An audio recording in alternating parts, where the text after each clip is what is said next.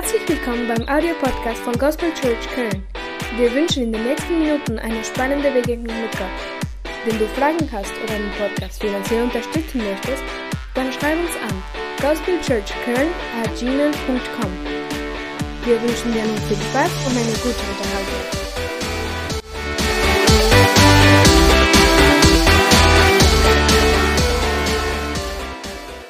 Herzlich willkommen in der Gospel Church. Welcome to the Gospel Church. Um, we're very blessed to welcome you here as our brothers and sisters from the other side of the ocean.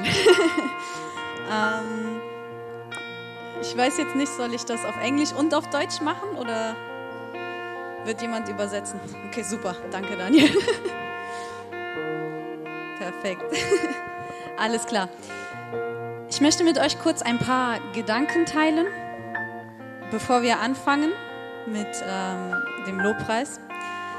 Und zwar habe ich mir ein bisschen Gedanken über Lobpreis gemacht. Und ich habe einen kleinen Text geschrieben, den werde ich jetzt einfach mal vorlesen.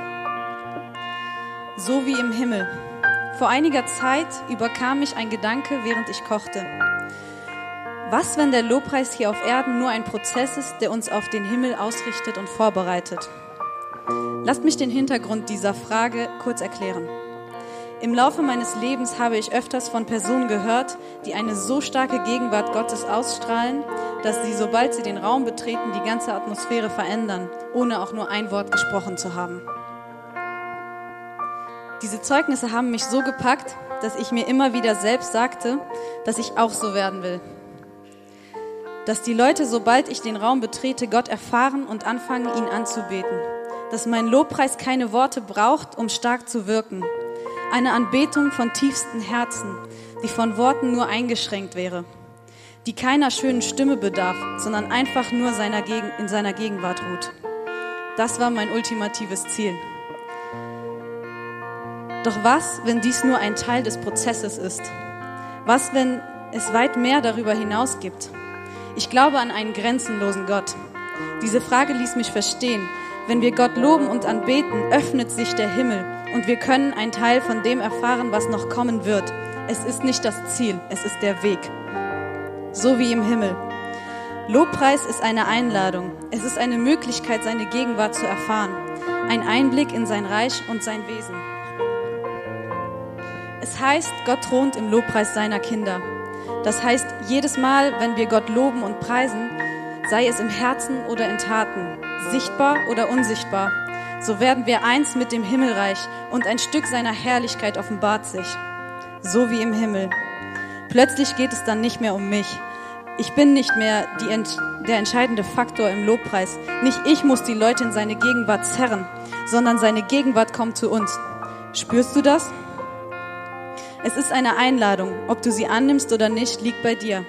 Unser Leben ist nur ein Prozess, eine Vorbereitung auf das, was noch kommen wird. Kannst du es sehen? Willst du ihn sehen? Die Entscheidung liegt bei dir. Ich jedoch bin entschieden, will sein Angesicht suchen jeden Tag, im Lobpreis in seiner Gegenwart. Es geht nicht um mich, es geht um ihn. Ich denke, ich habe damit eigentlich ziemlich gut zusammengefasst, was ich gerne mit euch teilen wollte.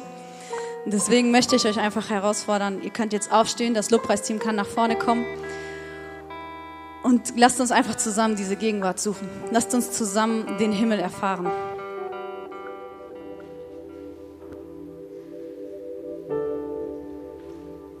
Halleluja. Lasst uns einfach jetzt die Gegenwart Gottes realisieren, die hier ist.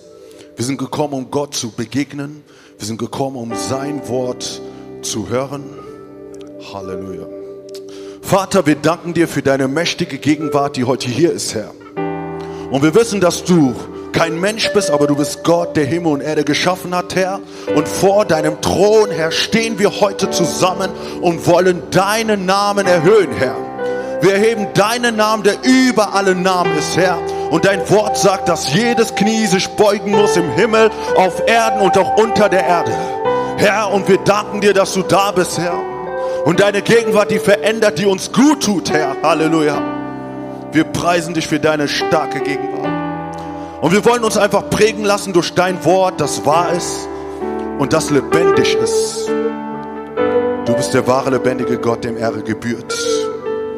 In Jesu Namen. Amen. Wenn wir den Herrn Applaus geben können. Er ist würdig. Danke, Jesus.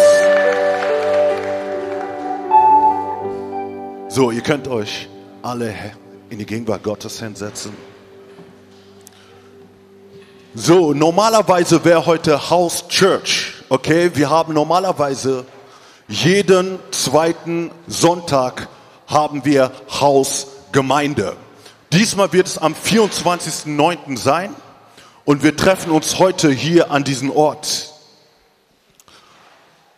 Ich glaube, es ist wichtig, dass wir verstehen, warum wir gewisse Dinge tun und warum wir gewisse Dinge nicht tun. Es ist wichtig, du, der du zur Gospel Church kommst, dass du erkennst und verstehst, was wir tun und was für einen Sinn es wirklich hat, wenn wir einmal im Monat House Church machen. Ich möchte heute nicht über eine Haustheologie sprechen und die ganze Zeit über eine Hausgemeinde, aber ich möchte ab und zu ein Stück weit erklären, warum diese Plattform von Hausgemeinde wichtig ist. Ich wollte mehr über Hausgemeinde reden, aber weil ich verstanden hatte, oder wo mich der Herr geführt hat, ist vielmehr über das Verständnis der Gemeinde zu reden. Okay? Es geht nicht um eine Hausgemeinde, sondern es geht vielmehr darum, das Verständnis der Gemeinde zu erneuern. Darin zu erkennen, was wollte Jesus wirklich, als er sagte, ich baue meine Gemeinde. Ich glaube, dass Jesus ganz klare Worte hat, die er gegeben hat und eine Richtung und eine Richtung hat, wie Gemeinde aussehen sollte. Und das hat er in seinen Worten kundgegeben. Und wenn wir diese Dinge verstehen, werden wir auch jegliche Form von Gemeinden verstehen, die wir tun, weil wir die Basis, weil wir die Worte Jesu verstanden haben, was er zum Thema Gemeinde sagt. Jeder von uns hat gewisse Prägungen, jeder von uns hat eine gewisse Vorstellung, eine gewisse Tradition, wie Gemeinde zu verstehen ist. Aber wir wollen einfach mal die einfachen biblischen Wahrheiten ansehen, wenn Jesus über Gemeinde spricht. So, ich möchte euch einladen in den Text von Matthäus Kapitel 16. Matthäus Kapitel 16, Vers 13 bis 20. Sag mal einfach nur so zu deinem Nachbarn, es ist wirklich gut, dass du da bist.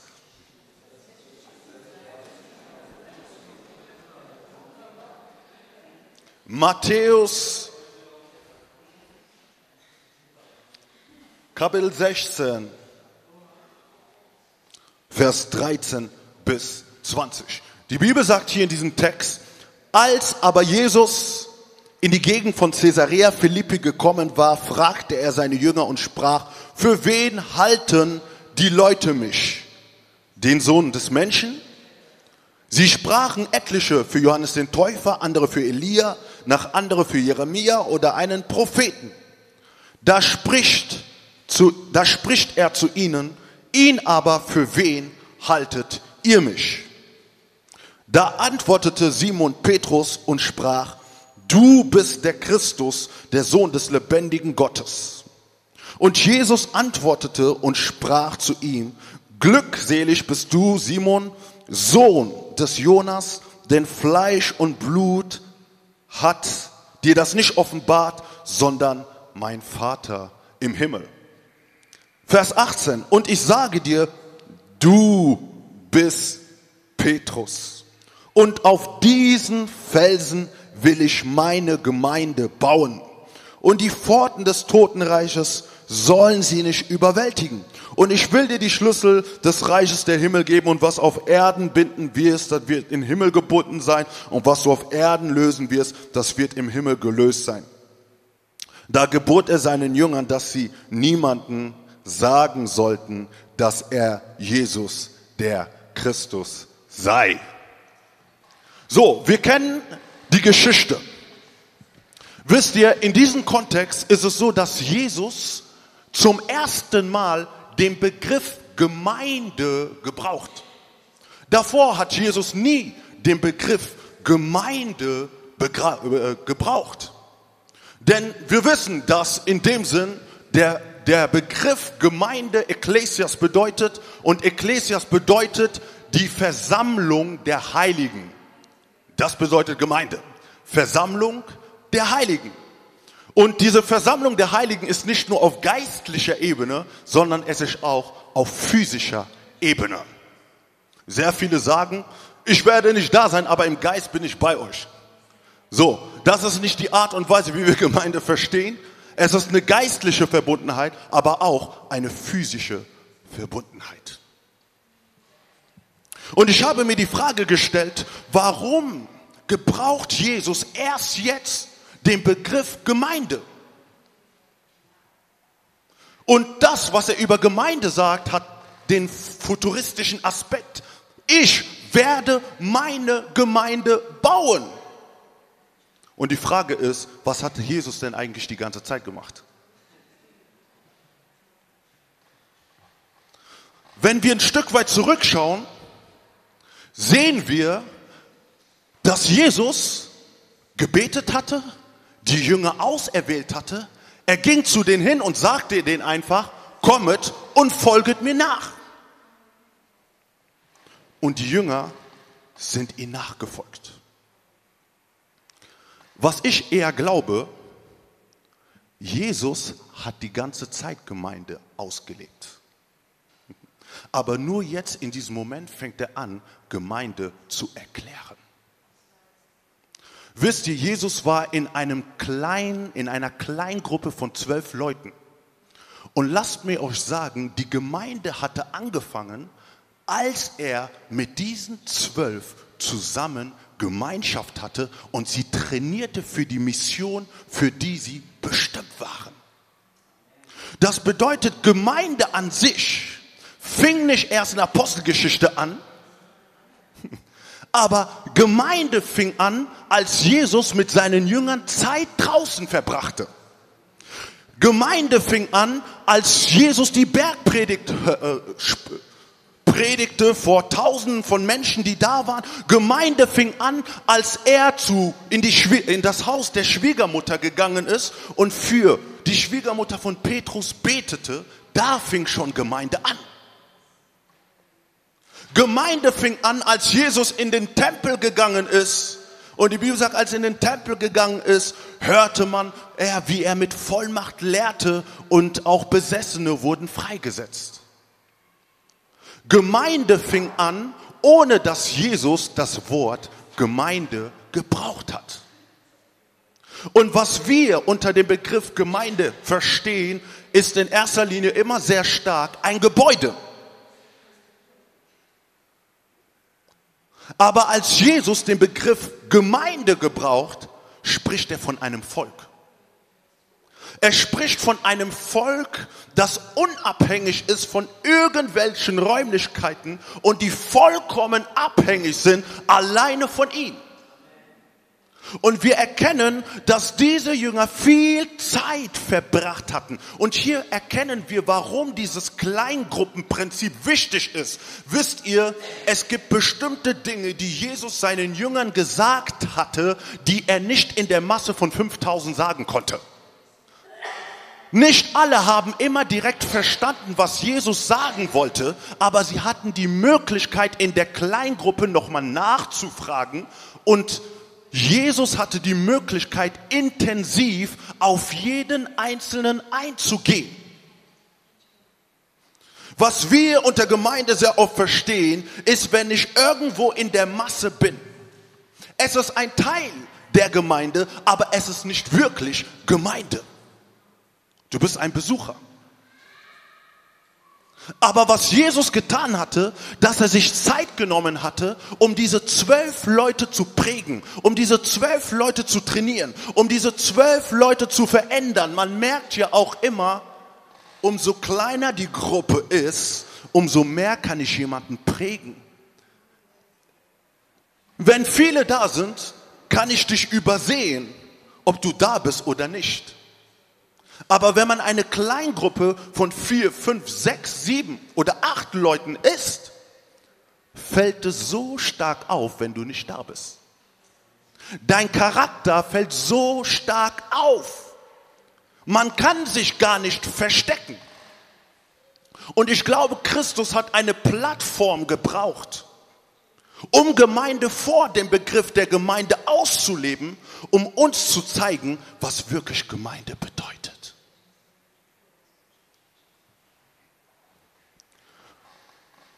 Es ist so, wenn man sagt House Church, sinkt vielleicht ein Stück weit die Motivation. Weil du weißt, wir kommen nicht in den großen Saal zusammen und du siehst nicht diesen Bruder und so weiter und so fort. Du weißt, dass sie in einem kleinen Kreis sind. Und warum machen wir diese Dinge? Weil in diesem kleinen Kreis kannst du so stark gefördert werden wie noch nie. In diesem kleinen Kreis kannst du dich öffnen, kannst du Dinge anvertrauen. Du fängst an, sichtbar für jeden Einzelnen zu werden und du fängst an, wichtig zu werden, weil wenn deine Gegenwart nicht da ist, ist eine Lücke. Dann geht alles fast auseinander. Und wir realisieren nicht, was für eine Verantwortung wir haben. Und die Verantwortung oder im Verständnis von Jesus über Gemeinde geht es immer um Verantwortung. Es geht immer um Wachstum. Es geht immer um Trainieren. Es geht immer um Multiplikation. Das ist der Gedanke von Jesus. So, lasst uns verstehen, was hier gerade passiert. Die Jünger haben Gemeinde gelebt, ohne Gemeinde vielleicht zu verstehen. Und jetzt in diesem Augenblick macht Jesus einen Halt, einen Punkt. Und er möchte jetzt ein Stück weit seine Jünger testen. Und er sagt, wer sagen die Leute, wer ich bin? Der eine sagt, ich bin wer? Ich bin Jeremia. Der andere sagt, ich bin Johannes. Und der andere sagen, er ist irgendein Prophet. Jetzt möchte Jesus wissen, wer sagt ihr, dass ich bin? Das bedeutet, Jesus erwartete in diesem Augenblick, dass eines dieser Jünger oder dass die Jünger wirklich eine bestimmte Antwort geben. Jesus hat nie Dinge einfach so getan. Er erwartete, dass die Jünger, dass die Gemeinde, die schon existierte, eine bestimmte Erkenntnis über ihn selbst haben. Gott lässt dich nicht auf einem Level. Du kannst nicht die ganze Zeit auf dem gleichen Level. In einem Augenblick ist es wichtig zu erkennen, zu verstehen, wie sehr du Christus erkannt hast. Und das ist das, was Jesus wollte. Er wollte sehen, wie sehr sie ihn erkannt haben. Physische Präsenz ist nicht alles in der Gemeinde, sondern in der Gemeinde geht es darum, wie sehr du Christus erkennst. Und Christus zu erkennen ist nicht nur einmal, sondern wir müssen immer wieder neu Christus erkennen. Deswegen sagt die Bibel in 2. Petrus Kapitel 3 Vers 8, wachset in der Gnade und in der Erkenntnis. Du musst immer tiefer werden, du musst immer mehr wachsen, du musst immer mehr größer werden. Und die Kenntnis, die Petrus bis jetzt hatte, war nicht genügend, sondern jetzt erwartete Christus etwas von Petrus. Und als Christus diese Frage stellt, sagt Petrus, du bist der Christus. Und wir wissen, dass der Begriff Christus der Messias oder der Gesalbte heißt. Er ist der Gesalbte, auf den Israel gewartet hat, auf den wir gewartet haben. Er ist Christus. Wir müssen etwas verstehen. Jede Erkenntnis, die wir über Christus haben, hat einen direkten Einfluss auf unser Leben. Versteht ihr, es geht nicht um viel Erkenntnis, um Wissen zusammen wie in der Welt. Ich habe viel Wissen. Die Bibel sagt, Wissen bläht auf. Aber die Bibel, das biblische Wissen, das Wissen, was du über Christus bekommst, verändert immer wieder und immer mehr dein Leben. Umso mehr ich was über Christus erkenne, umso mehr hat das Einfluss über mein Leben. Schaut jetzt, was jetzt passiert. Als er jetzt anfängt, Christus zu erkennen, offenbart jetzt Jesus Christus was ganz Wichtiges im Leben von Petrus. Er sagt, du bist der Petrus.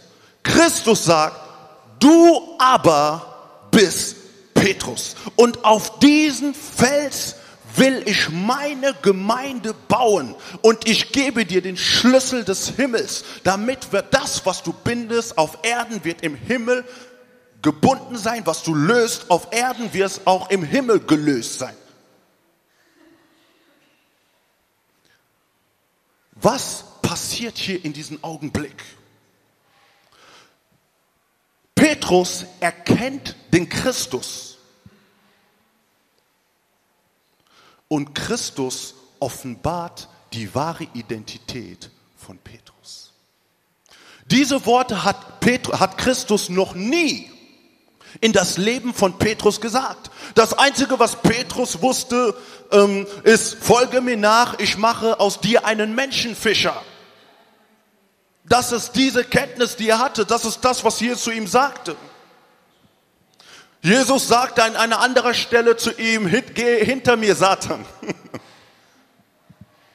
Es sind ganz andere Worte, die Petrus bis zu diesem Zeitpunkt gehört hatte. Aber als jetzt Jesus sieht, dass er den Christus erkannt, ist er fähig, Petrus etwas zu sagen, was er vorher noch nie gehört hat. Und das ist die Identität, die verborgen in ihm gewesen war. Das heißt, die ganze Zeit, als Petrus mit Jesus ähm, von, von Ort zu Ort, von Stadt zu Stadt gegangen ist, hat er noch nicht seine wahre Identität entdeckt. Das, was Petrus, was Christus hier sagt, Petrus, du wirst der Leiter sein, du wirst der Pastor sein der ersten Gemeinde, die ich gründen werde. Und ich glaube, in diesem Augenblick hat Christus, hat Petrus etwas gehört, von dem er niemals gedacht hatte. Wisst ihr, es gibt gewisse Dinge, die wir nicht im Moment erfahren, weil wir Christus nicht erkannt haben. Umso mehr wir Christus erkennen, umso mehr wird aus, wird er uns, wird er Dinge offenbaren, die in uns verborgen sind. Die Gemeinde ist ein Ort, wo deine verborgene Identität sichtbar wird. Die Gemeinde ist ein Ort, ist eine Plattform, wo das, wo keiner, wo, wo, wo du niemals denken konntest, niemals träumen konntest, aus dir herauskommt. Die Gemeinde ist diese Plattform, die dir ermöglicht, das zu sein, wofür du auf Erden geboren bist. Man soll nicht so leichtfertig damit umgehen. Wenn Christus über Gemeinde spricht, dann geht es um sein Blut, das geflossen ist am Kreuz. Dann geht es um sein Leben, das er gegeben hat. Dann geht es um sein Leben, das er geopfert hat. Gemeinde ist eine Plattform, die deine Identität offenbart und die dir hilft, deine verborgene Identität zu erleben. Ich weiß nicht, was für Namen du hast, wisst ihr, man es ist ja so, dass man unter Freunden, unter Leuten gewisse Namen gibt und so weiter. Man gibt dir irgendeinen Namen. Mich nannte man meine Freunde immer hey, Daddy Son, Daddy Son. Aber im wahrsten Sinne, was ist meine Identität? Es gibt gewisse Namen, die man dir gibt. Es gibt eine gewisse Art und Weise, wie du dich selber ansiehst. Aber es ist nicht, es ist noch nicht das, was Gott in dir gelegt hat. Und das ist das, was hier Christus ihn erkennen lassen möchte. Ich möchte ein kleines Beispiel geben. Wisst ihr, dass Naomi, Naomi am Samstag vor circa 100, 200 Menschen oder gepredigt hat? Oder Zeugnis gegeben hat? Aber was ist mit Naomi? Sie ist doch eigentlich nur eine Sängerin, oder? Hier im Worship-Team. Sie ist nur im Worship-Team und hier singt sie. Und das erste Mal, wo sie, wo sie Zeugnis gegeben hat, war im Nachtgebet. Das bedeutet, Nachtgebet war eine Plattform, wo sie die Möglichkeit hatte, einfach nur Zeugnis zu geben. An einem Ort, wo sie vielleicht nicht Zeugnis, äh, oder es ist, es ist ein Ort, wo sie die Möglichkeit hat. Die zweite Möglichkeit, die ihr gegeben worden ist, war gestern bei dem Outreach. Und ich war gespannt zu sehen, wie Naomi jetzt vor dieser ganzen Masse, ihr kennt diesen Drama, wenn diese ganze Masse da steht, wenn äh, bei European Initiative, wollte ich mal sehen, okay, was passiert jetzt, wenn sie das Mikro hat?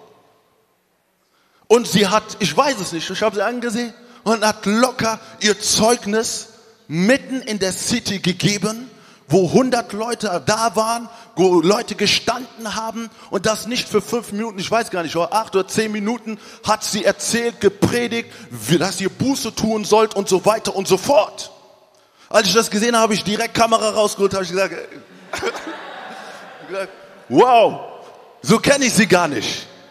Aber was ich gesehen habe, ist einfach nur die verborgene Identität, die in ihr ist.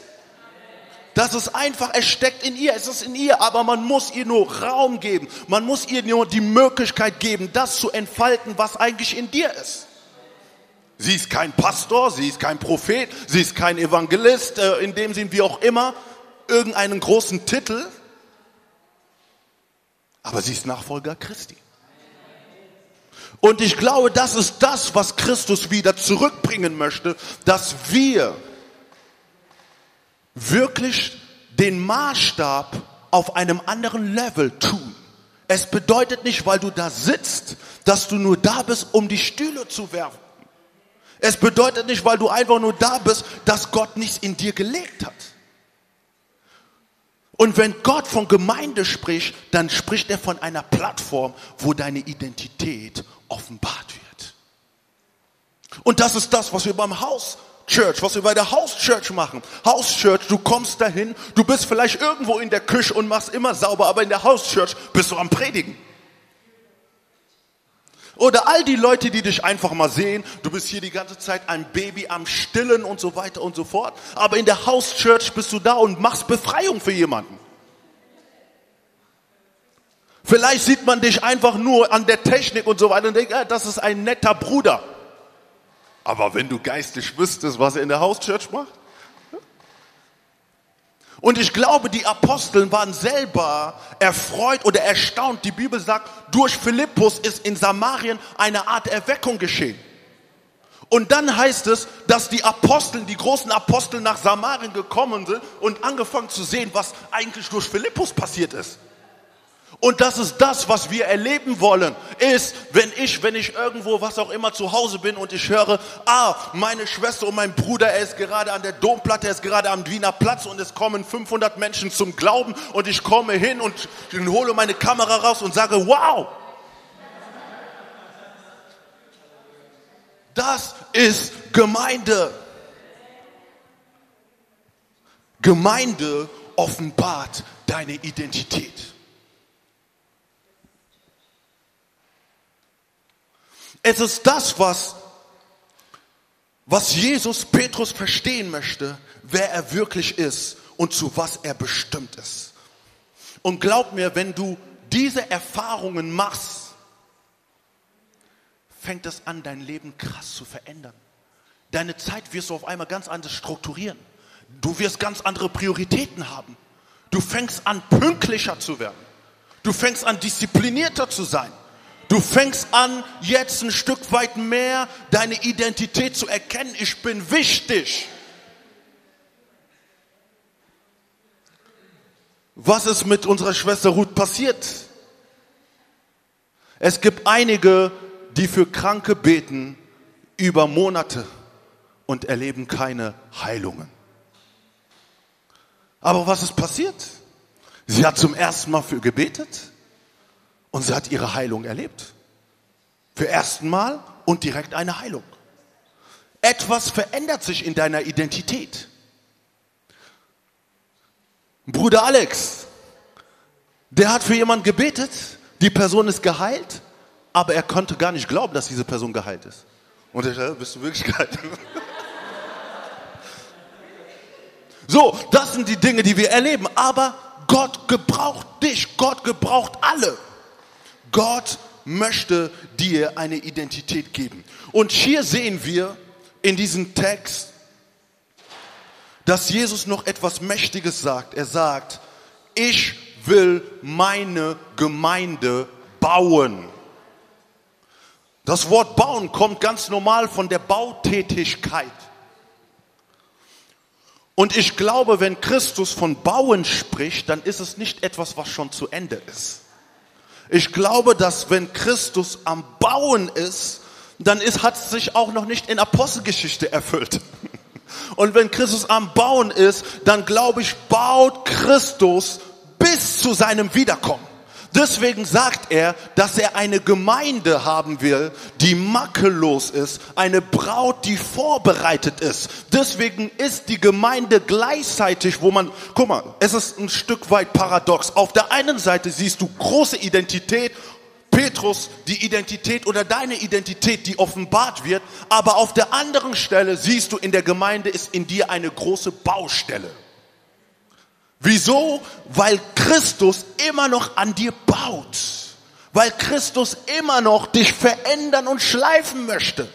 Gemeinde ist kein Paradies, wo wir hinkommen und sehen, dass alle ultra heilig sind und makellos ohne Fehler, sondern Gemeinde ist ein Krankenhaus, ist eine Baustelle, ist ein Krankenhaus, wo Christus dich operiert und gewisse Dinge anders tut, anders setzt und so weiter und so fort. Er ist eine Baustelle, wo Lücken sind und wo er kommt, um Lücken zu füllen. Und andere, die ein falsches Verständnis von Gemeinde haben, wenn die in die Gemeinde kommen, denken sie, das ist Himmel auf Erden und sind direkt enttäuscht, wenn sie gewisse Dinge sehen und sagen, boah, das ist eigentlich der Schwester oder dem Bruder, den ich gesehen habe, der dies und jeniges tut für Kranke bin, aber schau mal groß, die große Baustelle. Er hat keine Selbstbeherrschung. Er, er fängt an sich aufzuregen, er ist zornig und so weiter und so fort. Das sind die zwei Realitäten, die wir sehen, weil Gemeinde eine Baustelle ist.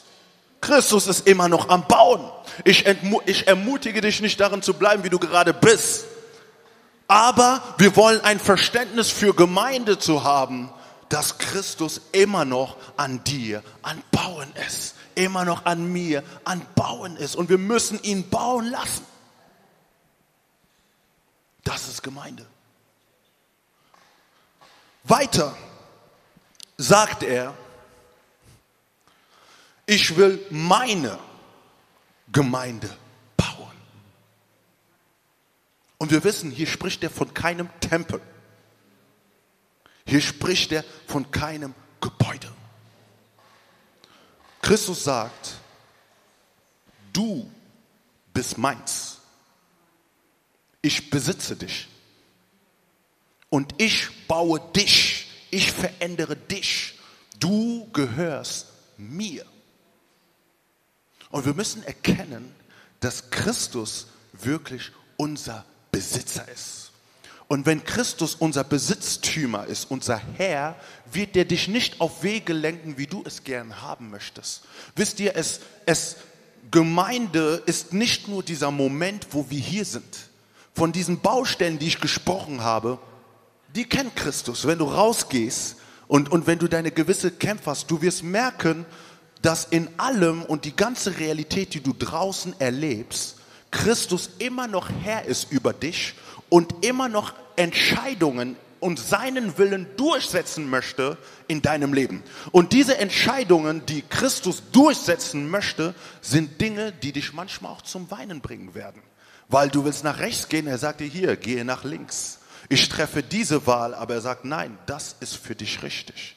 Er ist Besitztümer, er ist der Lenker deines Lebens. Auch besonders in den Entscheidungen, wo du deinen Mann des Lebens, Frau des Lebens treffen möchtest. Es ist nicht alleine. Christus ist dein Besitztümer. Auch darin will er Einfluss haben. Wir müssen ganz unser Leben ihm geben.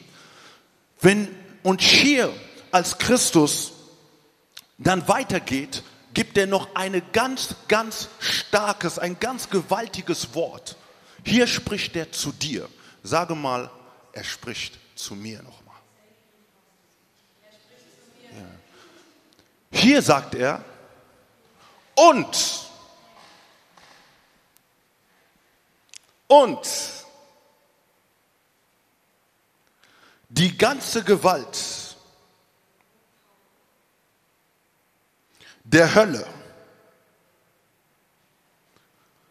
wird dich nicht überwinden. Die ganze Gewalt der Hölle wird dich nicht überwinden können. als Christus, wenn Christus von Gemeinde spricht, spricht er in seinen ersten Worten so viel über Identität. So viel über Identität, dass du erkennst und verstehst, wer du bist. Wisst ihr, Christus sagt, die ganze Gewalt der Finsternis kann dich nicht überwinden. Was sind die Dinge, vor die du Angst hast? Was sind die Dinge, wo du keine Nacht schlafen kannst? Was sind die Dinge, die du größer siehst als Jesus? Die finstere Welt kann dich beeinflussen. Die finstere Welt kann dich müde machen. Die finstere Welt kann dich negativ beeinflussen. Sie kann dich ablenken. Sie kann dich verwirren. Ja? Und man, man, man, man kennt es, ja, ich bin verwirrt, ich weiß nicht, was ich machen soll und so weiter und so fort. Sie kann dich strategisch auf so viele Art und Weise bekämpfen. Und sie wird dich bekämpfen. Aber Christus sagt, meine Gemeinde kann nicht überwunden werden. Du als Gemeinde Gottes er spricht von deinem Tempel. Du bist das Haus Gottes. Das kann nicht überwunden werden. Auch wenn du auf den Boden fällst, stehst du wieder auf, weil du weißt, dass die finstere Welt dich nicht überwinden kann. Es gibt kein Aufgeben, wie ich es gesagt habe, weil du weißt, dass du Überwinder bist. Und das muss deine Mentalität sein, das muss die Art und Weise sein, wie du sprichst, das muss die Art und Weise sein, wie du betest, das muss die Art und Weise sein, wie ich dich spüre. Ich bin Christ. Gott ist gut. Wenn jemand überzeugt von sich ist, hat er ein ganz anderes Auftreten. Und das ist das, was Christus über seine Gemeinde möchte. Sei in Christus gefestigt wie noch nie. Denn die finstere Welt kann dich nicht überwinden. Halleluja.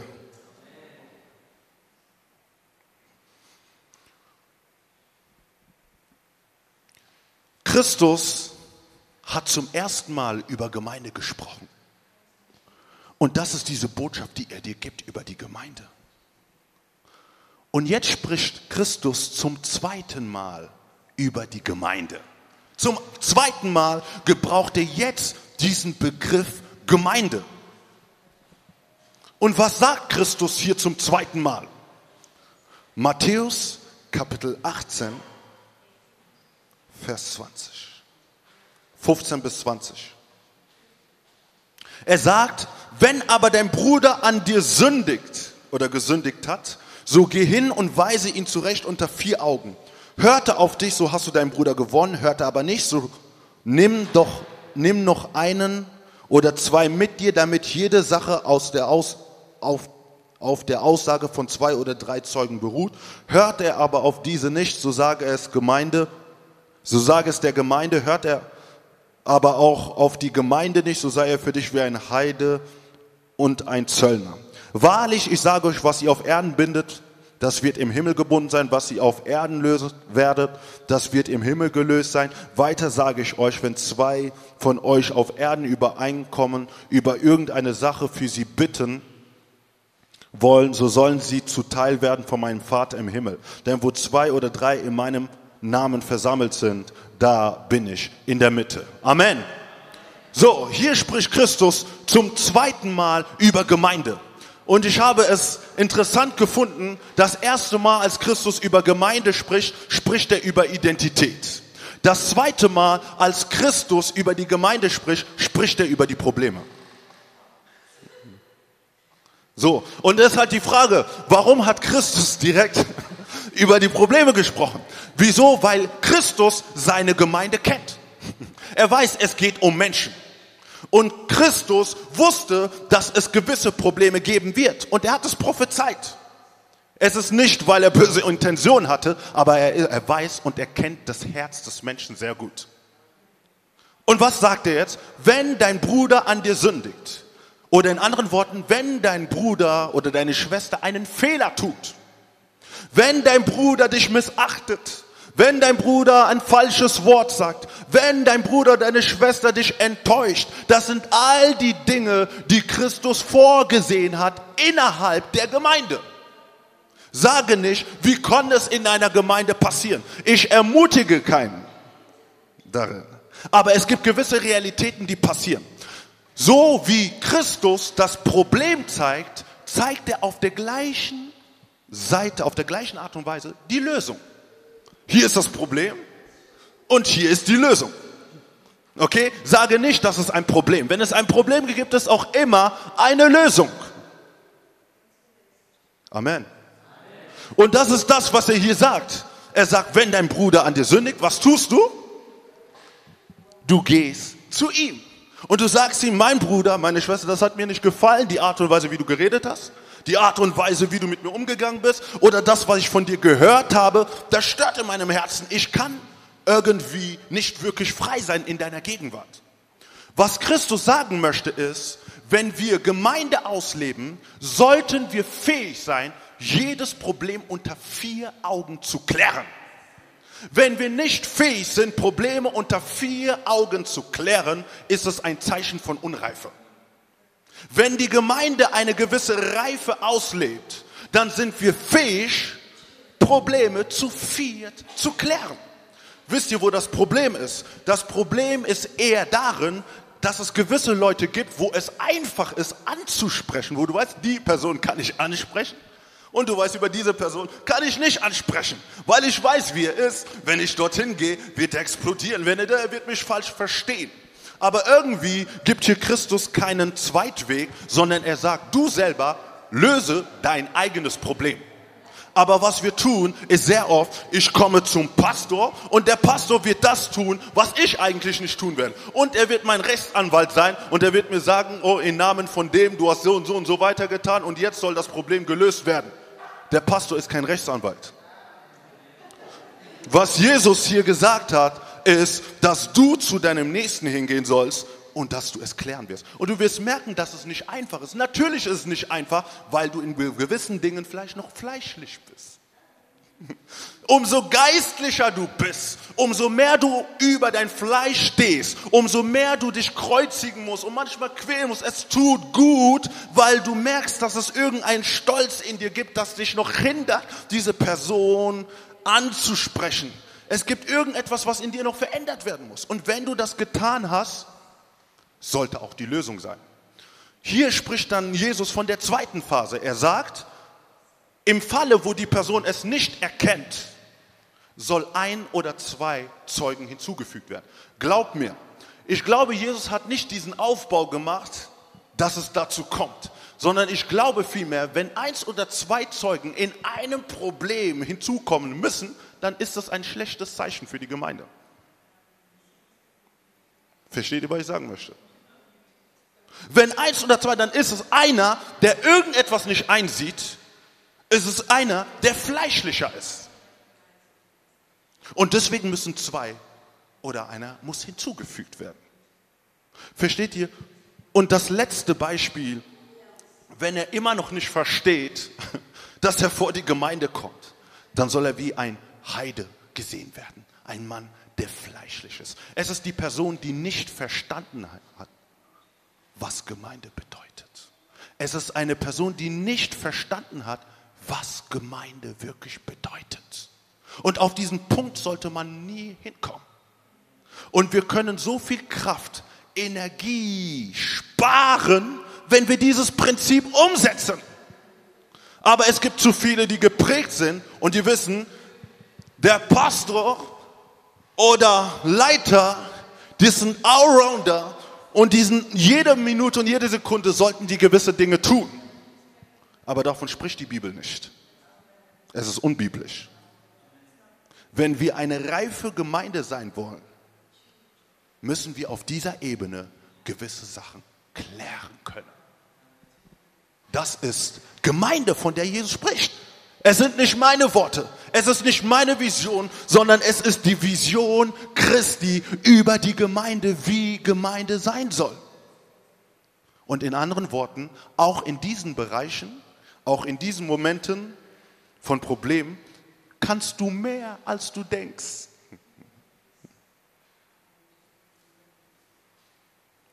Vielleicht ein praktischer Tipp.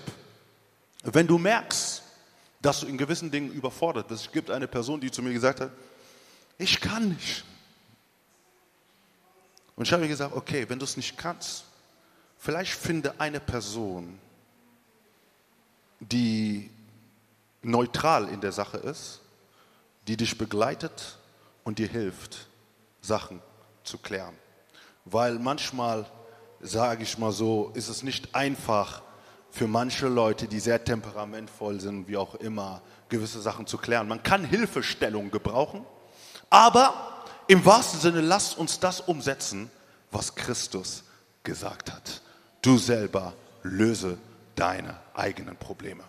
Amen. So. Ich gehe auf einen letzten Part an, um letztlich zu verstehen, was wir tun und was wir machen. Ich lese keine außergewöhnlichen Bibelstellen, das sind die Bibelstellen, die wir kennen, Matthäus Kapitel 28, Vers 18 bis 20. Was sagt Jesus über Gemeinde? Jesus sagt hier, und Jesus trat herzu, redete mit ihnen und sprach, mir ist gegeben alle Gewalt im Himmel und auf Erden. Darum geht hin und lehret alle Völker, taufet sie in dem Namen des Vaters, des Sohnes und des Heiligen Geistes und lehret sie zu halten alles, was ich euch befohlen habe. Und siehe, ich bin bei euch alle Tage bis an der Weltende. Du hast vielleicht diesen Vers öfters mal gelesen, aber es ist wichtig, noch viel mehr diesen Vers zu verstehen oder die Verse zu verstehen. Was Jesus am Anfang tut, ist, dass er ganz genau das sagt, was er vorhin in Matthäus Kapitel 16 gesagt hatte. Er sagt, mir ist alle Gewalt gegeben im Himmel und auf Erden. Immer wieder betont Jesus die Autorität, die souveräne Autorität der Gemeinde, die souveräne Autorität, die über die Gemeinde ist. Immer wieder. Ganz wichtig. Das Zweite, was Jesus hier tut, ist, dass er sagt, lehret, geht, um zu lehren. In anderen Worten können wir Gemeinde so verstehen. Gemeinde im Sinne von Christo, von Christi Sinne, ist eine Gemeinde, wenn Einzelne in der Gemeinde fähig, sind, andere über Grundwahrheiten der Bibel zu lehren.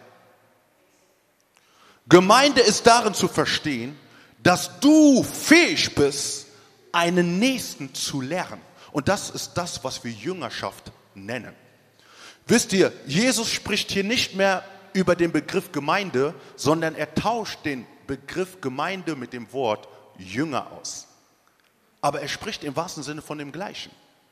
Gemeinde ohne Jüngerschaft ist keine Gemeinde. Jüngerschaft ohne Gemeinde geht auch nicht. Gemeinde ist Jüngerschaft und Jüngerschaft ist Gemeinde.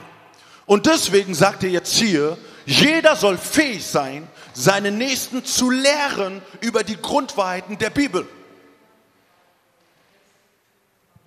Hier geht es nicht darum, dass jeder vorne steht, um Lehrer zu sein, um alles zu erklären. Aber wenn, wenn, wenn Christus seine Gemeinde anschaut, sagt er, du musst fähig sein, einen anderen zu belehren. Und wie viele von, von, von, von 40, 50, 60 Leuten, die in der Gemeinde sind, können einen nächsten lehren? Es gibt viele, die da sind, die einfach nur das sagen können, was sie immer gehört haben. Andere sagen nur das, was sie dem Pastor hören haben. Und andere sind wirklich fähig zu sagen, wenn es um ein gewisses Thema, es geht nicht darum, alles zu wissen, aber es geht darum, überhaupt was zu wissen. So, wenn es gewisse Themen gibt, wenn es um, um Buße geht, wenn es um Wiedergeburt geht, wenn es um, um, um die Dreieinigkeit geht, wenn es um die Taufe geht, wenn es um all diese Dinge geht, musst du fähig sein, jemanden wachsen zu lassen in Christus. Das ist das, was Jesus sagt. Gemeinde ist, wenn du fähig bist, jemanden anderes zu belehren, jemanden anderen zu trainieren, jemanden anderes groß werden zu lassen.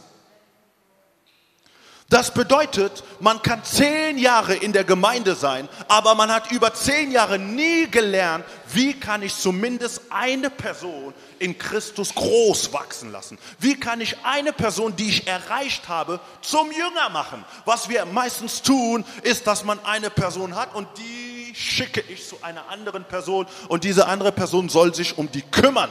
Aber was im Sinne von Christi ist, ist, dass wir lernen sollten, auch Menschen geistlich groß zu erziehen. Das bedeutet, dass es vielleicht eine Fehlentwicklung auch in der Gemeinde gibt. Wenn du nicht zu diesen Leuten gehörst, musst du dir die erste Frage stellen, kann ich jemanden geistlich großziehen? Wenn du es nicht kannst, dann musst du paar Schritte zurück. Wisst ihr, manchmal denkt man, man ist in der zehnten oder elften Klasse, aber man muss irgendwo wieder zurückgehen und zumindest sich mit den Fragen befassen, wie kann ich einen die Taufe erklären, wie kann ich einen die Wiedergeburt erklären, wie kann ich die, wenn du fünf, sechs, sieben, acht Themen erklären kannst, fängst du an, das auszuleben, was Christus von dir erwartet hat. Ich rede nicht davon, dass du alles wissen musst. Wir haben einen Bibelgrundkurs gemacht. Es gibt andere, die da sind und ihre Identität entdeckt haben und wissen, ich bin Prediger.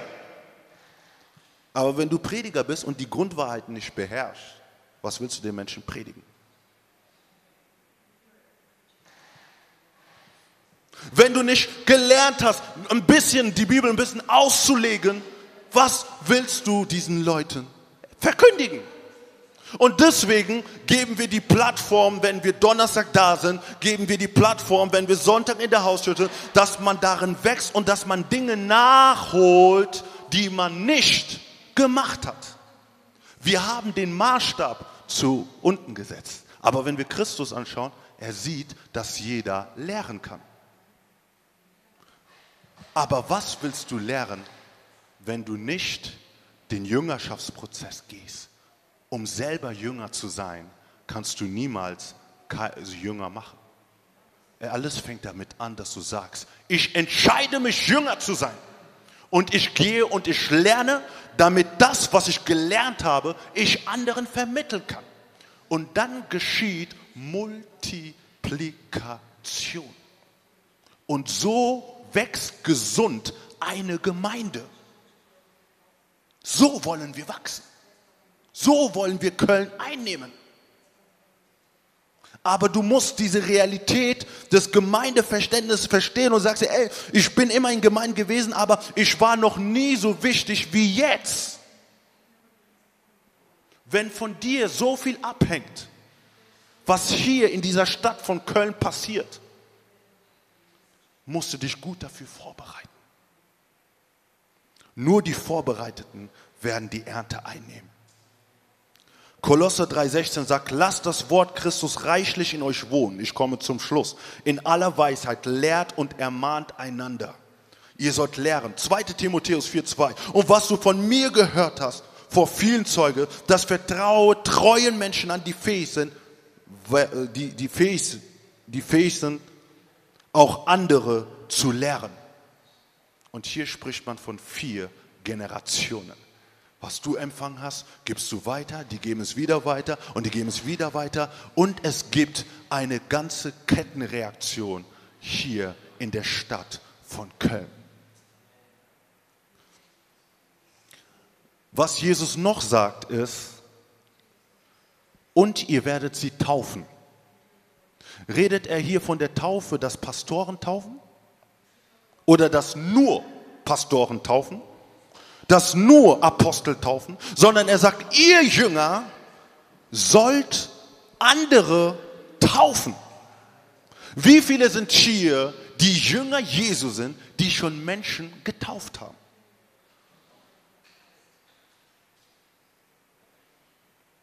Ist das das Bild der Gemeinde, die Christi, von dem, was er hier sagt?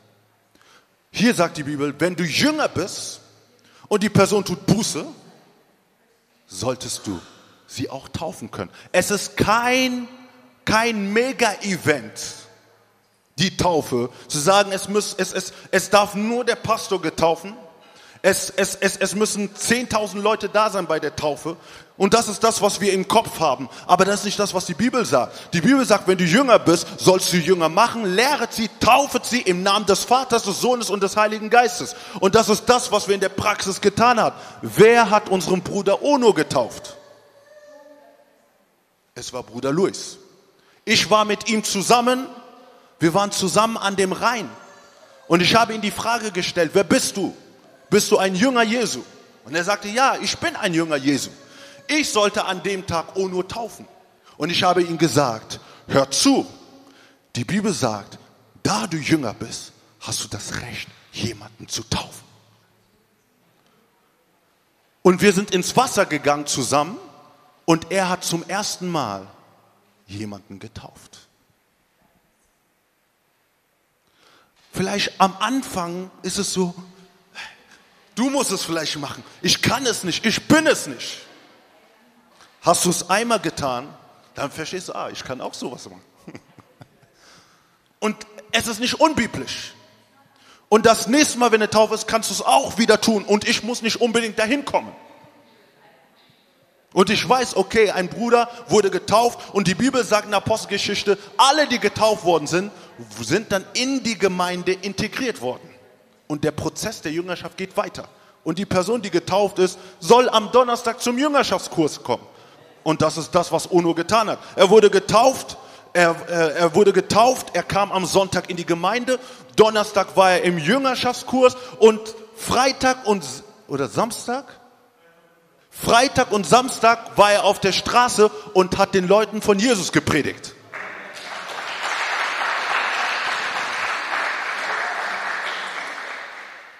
Das ist Gemeinde. Und da ist da, wo wir hinwollen. Amen. So, wir werden jetzt in dem Augenblick ausstehen.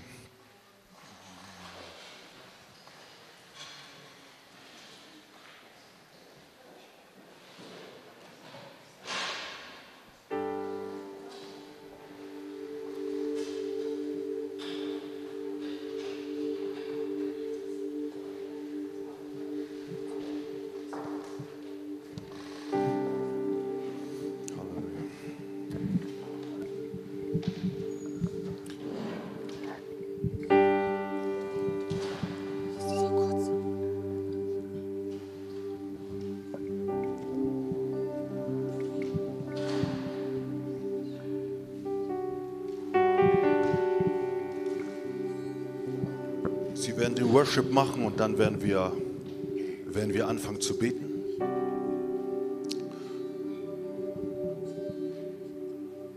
Sie werden uns in die Anbetung führen und dann werde ich, werden wir zusammen beten. Halleluja. Ja, lasst uns einfach nochmal vergessen, alles, was um uns ist, an allem, was neben dir ist und realisiere einfach jetzt einfach nur Gott, der hier ist unter uns in seiner in seiner herrlichen Gegenwart. Und er möchte heute nochmal Leben verändern. Er möchte Neues durchsprechen lassen in deinem Leben. Überall, wo Christus war, ist Veränderung gewesen und die Menschen sind nie gleich zurückgegangen. Und wir sind heute gekommen, um Jesus zu begegnen und wir können auch nicht gleich zurückgehen, denn er möchte seine Gemeinde bauen. Halleluja.